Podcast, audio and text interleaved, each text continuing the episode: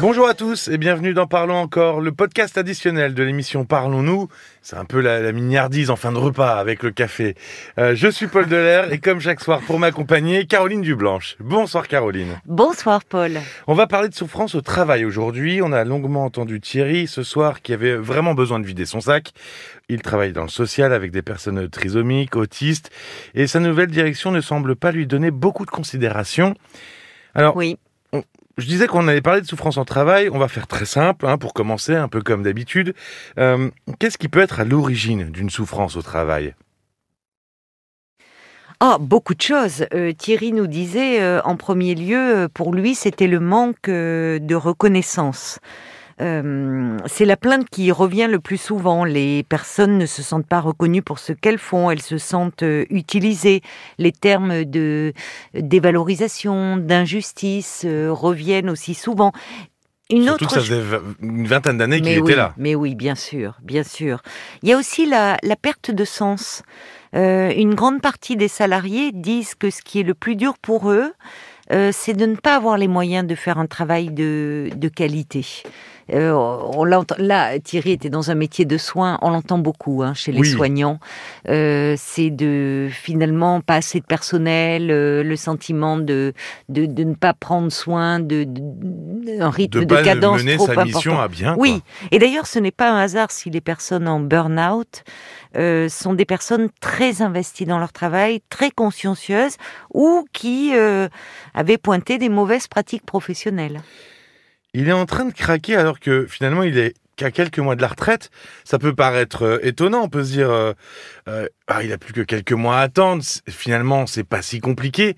Mais la souffrance, le mal-être, il peut être aussi puissant que ça?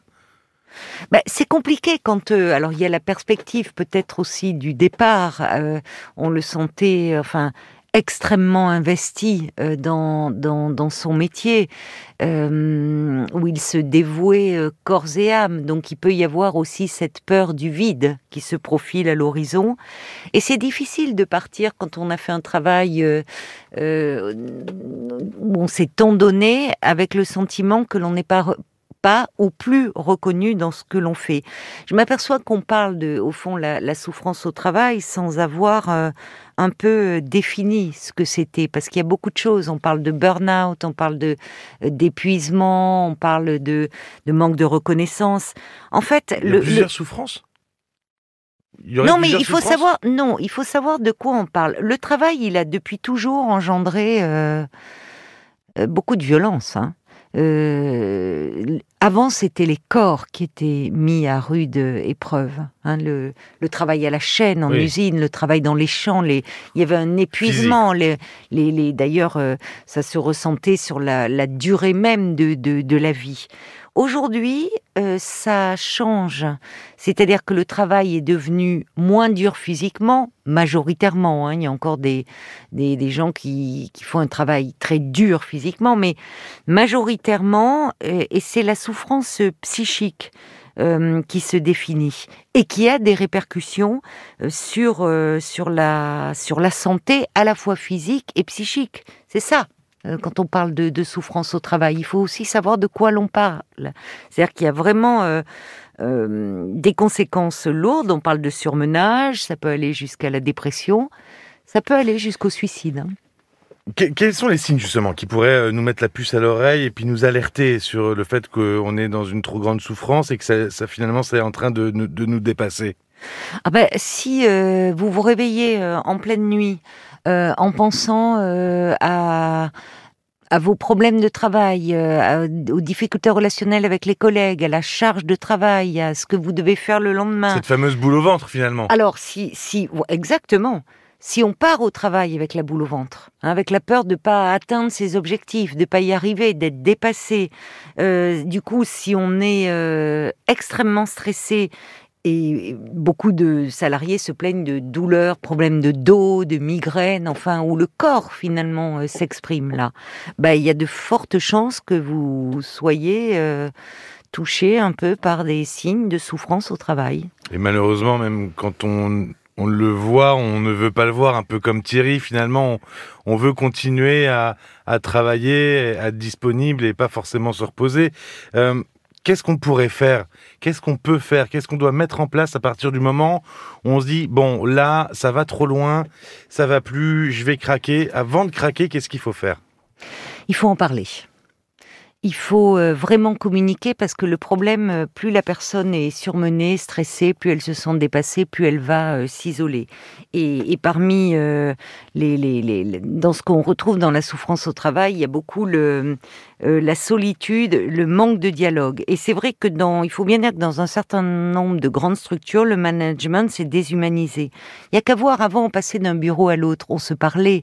Il y a des entreprises où malheureusement, les gens ne se parlent plus entre eux. Ils communiquent que par Internet, intranet ou SMS. Enfin, euh, donc ça, ça pèse aussi sur, euh, euh, sur le, sentiment d'isolement et, de, et de solitude. Qu'est-ce qu'il faut faire? C'est parler. Et parler avec son chef ou son manager, peu importe comment on l'appelle. Dans un premier temps, on peut directement aller voir son N plus 1. Mais bien sûr. pour lui dire, bon, écoute, je pense que ça va pas trop. S'il y, a une, y a une trop forte pression, une trop charge, une trop grosse charge de travail qui peut parfois augmenter dans une année, il faut évaluer avec son chef la possibilité de, réduire cette charge de travail, peut-être en répartissant euh, les tâches euh, au sein de, l'équipe. Alors c'est vrai que ça, ça peut être compliqué, ça peut toujours faire peur d'aller voir son chef en disant, ben finalement, je peux pas supporter la charge de travail, je me, non, je suis pas bien. C'est pas, je ne peux pas supporter. Si on présente euh, les choses comme ça, effectivement, c'est qu'on est déjà dans un niveau où on est où on est presque trop mal, c'est-à-dire que où on va se dévaloriser et se sentir presque incapable. C'est à un moment quand on sent qu'on ne peut plus faire un travail de qualité au fond, et, c'est bien pour le salarié, mais c'est bon, c'est bien aussi pour l'entreprise. Euh, parce qu'il y a une trop grosse charge de travail, c'est de pouvoir en discuter pour voir comment on peut améliorer euh, cela. Alors, il y a, d'autres, euh, parfois, euh, il y a une perte de sens, c'est-à-dire qu'on n'est plus motivé. Euh, par son travail, ça peut arriver. Hein.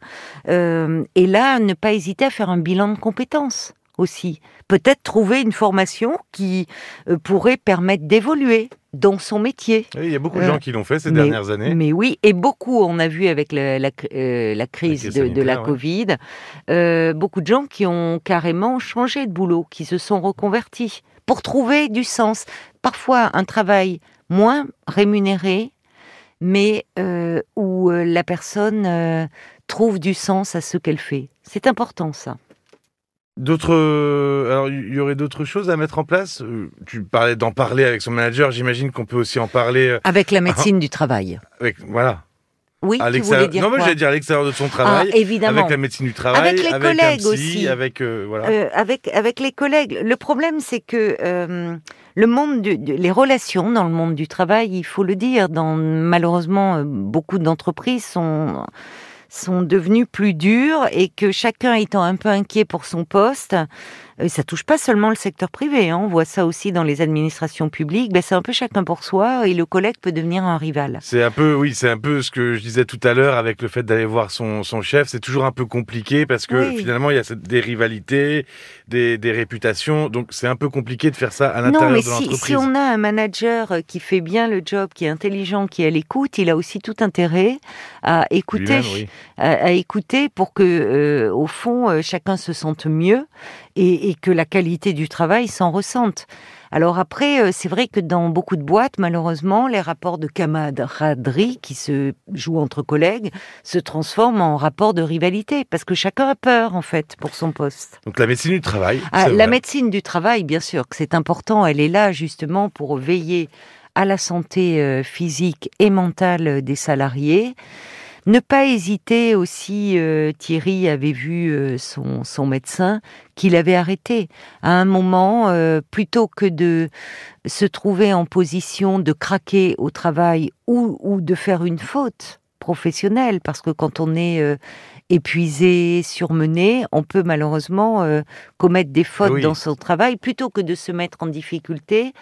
Euh, s'arrêter un peu, reprendre des forces, reprendre pied.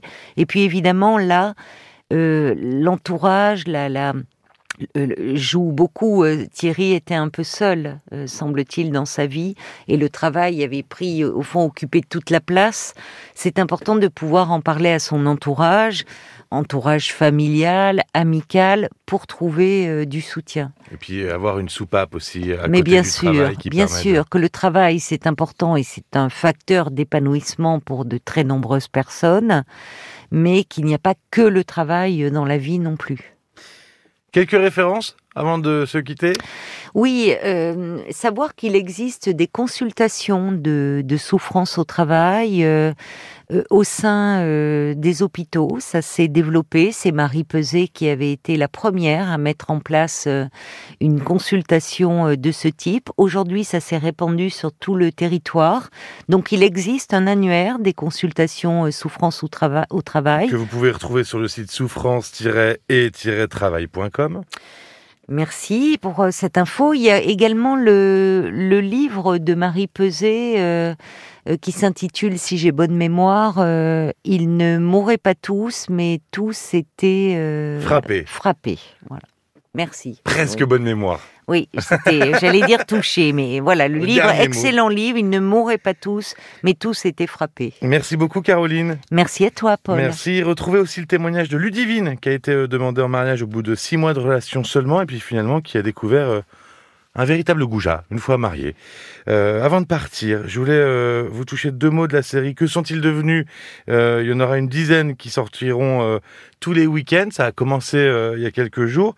Donc que ce soit sur RTL.fr, sur l'appli RTL ou sur n'importe quelle autre plateforme de podcast, abonnez-vous pour recevoir les notifications des nouveaux épisodes. Et puis si en plus vous pouvez mettre un petit commentaire, oh, on va pas cracher dessus. Merci de votre écoute. On se retrouve très vite. À bientôt. À bientôt. Parlons encore. Le podcast.